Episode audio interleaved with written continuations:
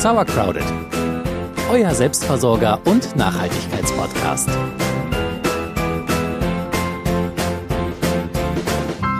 Die Kekse sind gegessen, die Weihnachtssterne sind wieder eingepackt, Silvester wurde gefeiert. Ich würde sagen, Zeit für ein neues Jahr. Auf jeden Fall. Herzlich willkommen zurück. Ähm, wir haben uns ja eine kleine Pause gegönnt und begrüßen euch jetzt im neuen Jahr. Ich hoffe, ihr seid motiviert wie wir und äh, immer noch guter Dinge. Auch wenn gerade wieder Lockdown ist, bleibt optimistisch, wir sind es auch und wir wollen nicht, euch in dieser Zeit nicht alleine lassen. Deswegen gibt's heute die neue Folge im neuen Jahr 2021 von uns. Und damit nochmal herzlich willkommen zu Sauercrowded, eurem Selbstversorger- und Nachhaltigkeitspodcast. Ich bin Celia. Und ich bin Jule. Und heute sprechen wir über die Anbauplanung für das neue Gartenjahr.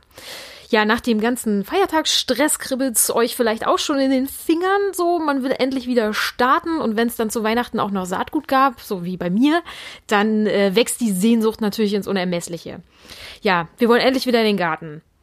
Und zum Glück kann man ja bald mit der Anzucht beginnen und ich sehe schon kommen, unsere Fensterbretter, das wird sich stapeln mit kleinen Pflanzenbabys. Ich sehe schon kommen, wirklich.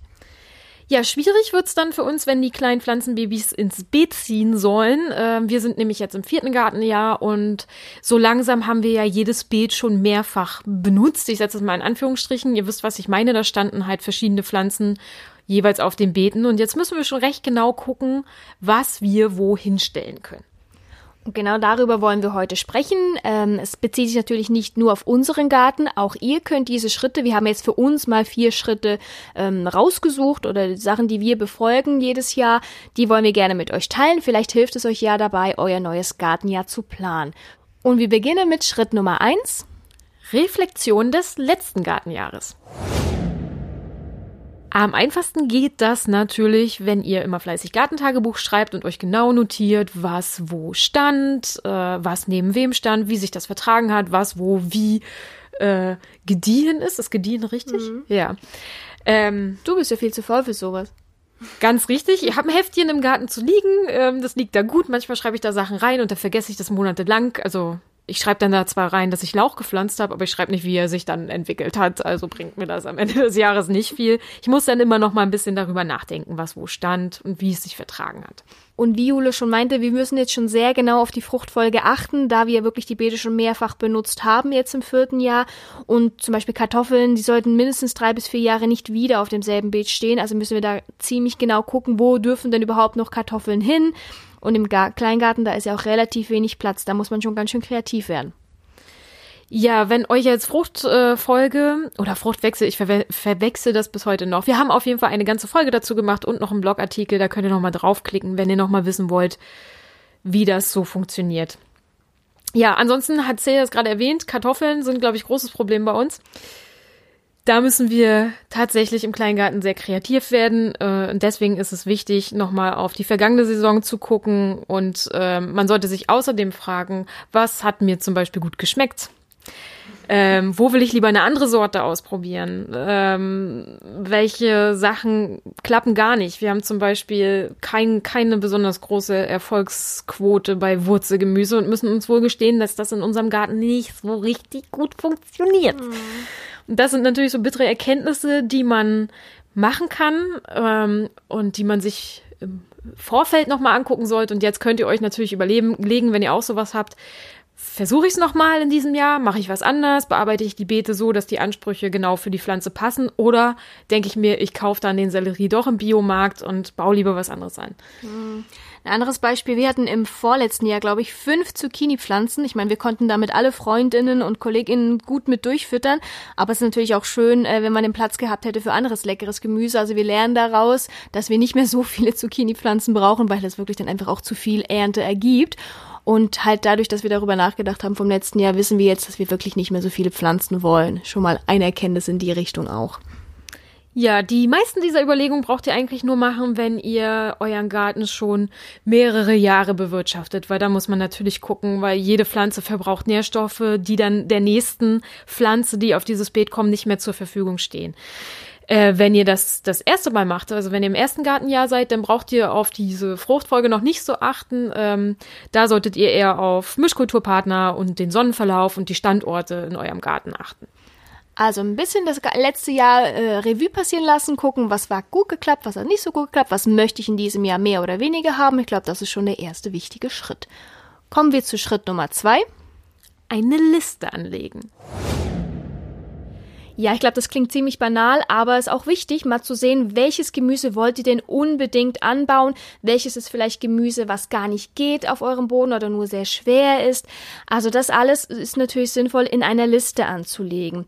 Ihr könnt natürlich auch gucken, welches Saatgut habt ihr überhaupt noch, welches müsstet ihr auch noch kaufen und äh, wenn ihr noch etwas unsicher seid, welche Ansprüche auch welche Pflanze hat, da könnt ihr ebenfalls in der Liste, die ihr dabei seid, zu schreiben, vermerken, ob es vielleicht ein Starkzehrer, Mittel- oder Schwachzehrer ist, auch welche Art von Sonne, ob, ob viel Sonne, wenig Sonne gebraucht wird. Das alles erleichtert euch natürlich die Arbeit, wenn ihr das alles schon in einer Liste anlegt, bevor ihr überhaupt anfangt, irgendwas anzu, äh, anzuziehen. Ja, äh, mir ist das nämlich auch ein paar Mal passiert, dass man dann beim Schreiben dieser Liste äh, feststellt, ja, hm, ich will vor allem Starkzehrer anbauen, weil, oh, lecker Tomaten, äh, Auberginen, Kürbis, all das wollen wir ja gerne im Garten haben, aber all das sind halt Starkzehrer. Und die kann man nicht jedes Jahr immer und immer wieder anbauen, weil ich habe ja schon gesagt, die Nährstoffe sind dann halt irgendwann weg. Und dann muss man umschwenken und auf dem Platz, wo vorher ein Starkzehrer war, einen Mittelzehrer oder einen Schwachzehrer anbauen, damit sich die äh, Nährstoffe für die Tomate oder die Aubergine erst wieder anreichern ne, im Boden wie du schon sagst, wir sind halt sehr große Fans von stark zehrenden Pflanzen, wie eben Tomaten, Kartoffeln und so weiter. Und wir wollen sie natürlich trotzdem pflanzen, auch wenn wir wissen, in unserem Beet ist jetzt eigentlich von den Nährstoffen her nicht mehr Platz oder sie sind nicht mehr benutzbar in dem Sinne. Was kann man dann tun? Ja, ich weiß nicht, ob du dich erinnerst, ich habe jetzt, glaube ich, drei Jahre in Folge Aubergine versucht zum Beispiel. Ja, ist nie, die kommen gut so, aber da die Frucht wurde nie richtig ausgebildet und ähm, da ist mir jetzt der Platz im Beet zu schade, aber wir werden es dieses Jahr nochmal im Kübel versuchen. Das ist mhm. natürlich immer eine Möglichkeit, da könnt ihr ja äh, selber bestimmen, wie viele Nährstoffe im Kübel sind. Wenn ihr da frische äh, Erde nehmt, dann ist die voll mit äh, Nährstoffen und ihr könnt da eine Tomate reinsetzen und die natürlich auch düngen, wenn ihr, wenn ihr möchtet, Brennnesseljauche, was auch immer. Da kann man es sehr viel besser kontrollieren. Und die nimmt dann keinen Platz mehr im Beet weg. Genau, richtig. Es geht relativ gut im Topf. Ähm, zum Beispiel auch Chili, Paprika, Tomate, Physalis, das lässt sich alles auch gut im Topf ziehen und der Platz im Beet ist dann gespart für eine andere tolle Pflanze. Salat oder so. Ganz genau. Brokkoli. Ja, schwach oder Mittelzehrer dann, ne?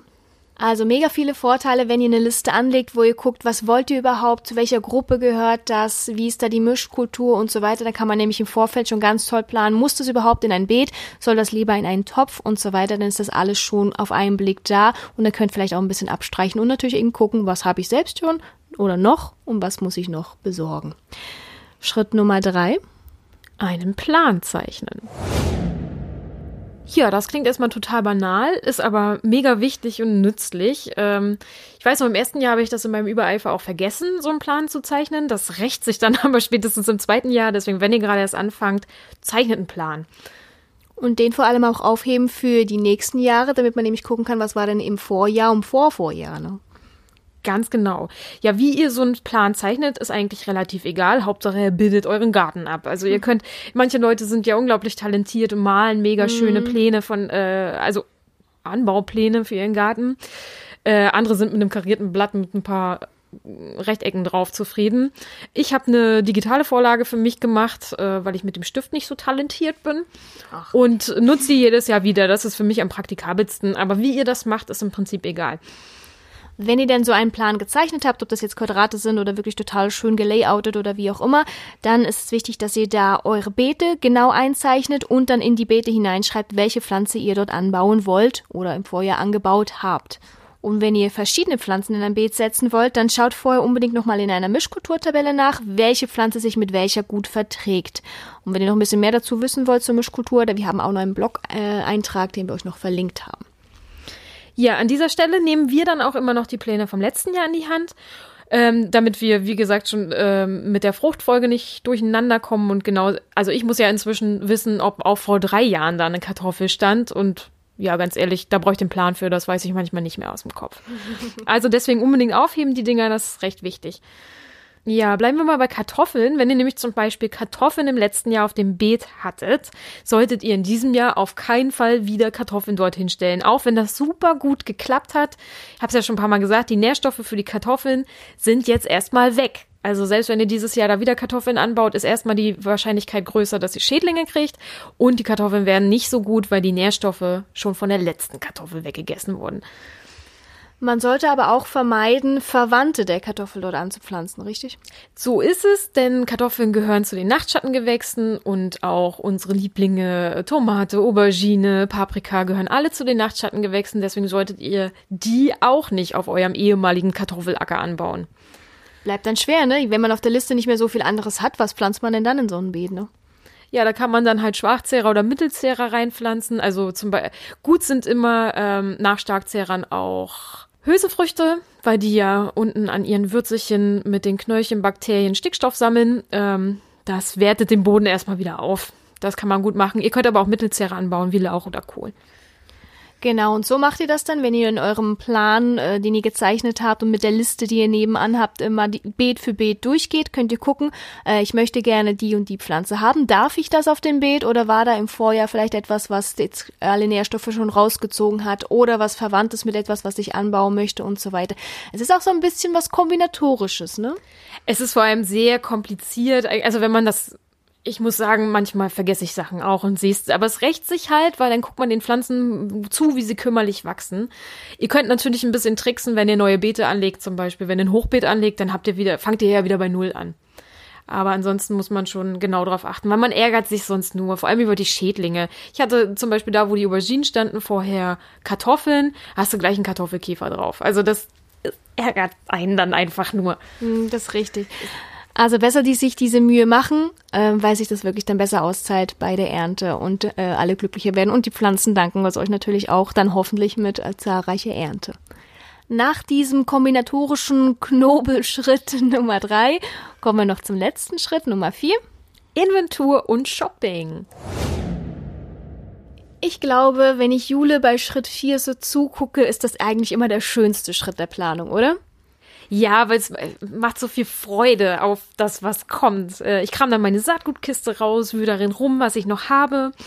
Ähm, ich habe das jetzt tatsächlich, ich habe ja auch Saatgut noch von vor 100 Jahren, weil wir vorher zwar keinen Garten hatten, aber einen Balkon. Ähm, da bin ich mir manchmal nicht so sicher, ob das noch funktioniert, ob das noch so keimfähig ist. Äh, Wenn es euch auch so geht, macht eine Keimprobe, bevor ihr das ausseht, sonst ärgert ihr euch nämlich. Eine Keimprobe könnt ihr ganz einfach machen, indem ihr ein paar Samen auf ein feuchtes Küchentuch gebt, das Ganze in einen alten Frischkäsebecher legt, äh, Deckel drauf und wartet, bis die keimen. Dann könnt ihr nämlich gucken, ob das Saatgut noch gut ist oder ob ihr vielleicht Neues besorgen muss. Nach der äh, Keimzeit sollte ungefähr die Hälfte des Saatgutes äh, bei der Keimprobe noch aufgehen. Sonst ist das nicht mehr so vital und ihr solltet lieber Neues benutzen. Und alles, was ihr anbauen wollt, ihr aber selber nicht mehr habt, könnt ihr euch jetzt ja natürlich noch kaufen. Ihr könnt es tauschen oder ihr könnt es euch schenken lassen. Und Jule hat es am Anfang schon gesagt, Jule hat richtig viel Saatgut bekommen. Ist eigentlich noch was, was du anbauen möchtest, was du noch nicht als Saatgut hast? Ich irgendwie reizt mich Kohl. Aber ich esse, glaube ich, gar nicht so gerne Kohl. Also zum Beispiel Rosenkohl, der sieht so cool aus, einfach wenn er wächst. Aber ich esse gar nicht so gerne Rosenkohl. Na doch. Dann pflanz ihn für mich, wenn du es ausprobieren möchtest. Ich esse den Rosenkohl sehr gerne. Ja, Spinat habe ich auch nur für dich gepflanzt. Ich weiß. Und Mangold. Genau, also so sieht es dann zum Ende aus. Ähm, einfach nochmal gucken, was habt ihr schon alles da, was müsst ihr noch besorgen oder was könnt ihr für euch besorgen lassen in dem Sinne. Ja, also so machen wir das, mache ich das. Ich glaube, da mache ich den, den größten Teil der Planung. Der sagt nur, ich will das und das und das und du kümmerst dich darum, wo du das hinstellst. Ganz genau. Ähm, es ist mitunter recht kompliziert und man muss ein bisschen drüber nachdenken. Aber das Schöne ist ja, dass man als Gärtnerin da eine Menge Zeit hat, weil im ersten Jahr kann man noch machen, wie man will und dann muss man sich so langsam darauf einstellen, dass man ein bisschen was gelernt hat und weiß, welche Pflanze welche Ansprüche hat und welche man wohin stellen darf und wer sich mit wem verträgt. Manche sind ja durchaus aus Mimosen und nee, ich, ich will nicht neben Lauch stehen. So. das finde ich doof, keine Ahnung. Aber das lernt ihr alles und ähm, ja, es erfordert ein bisschen Recherche, aber das macht ja auch Spaß und im Winter haben wir doch Zeit für sowas, oder? Das ist richtig. Jetzt zu Lockdown-Zeiten sowieso. Also nochmal ganz kurz und kompakt. Schritt Nummer eins, Denkt über das Vorjahr nach, was hat gut geklappt, was hat nicht so gut geklappt.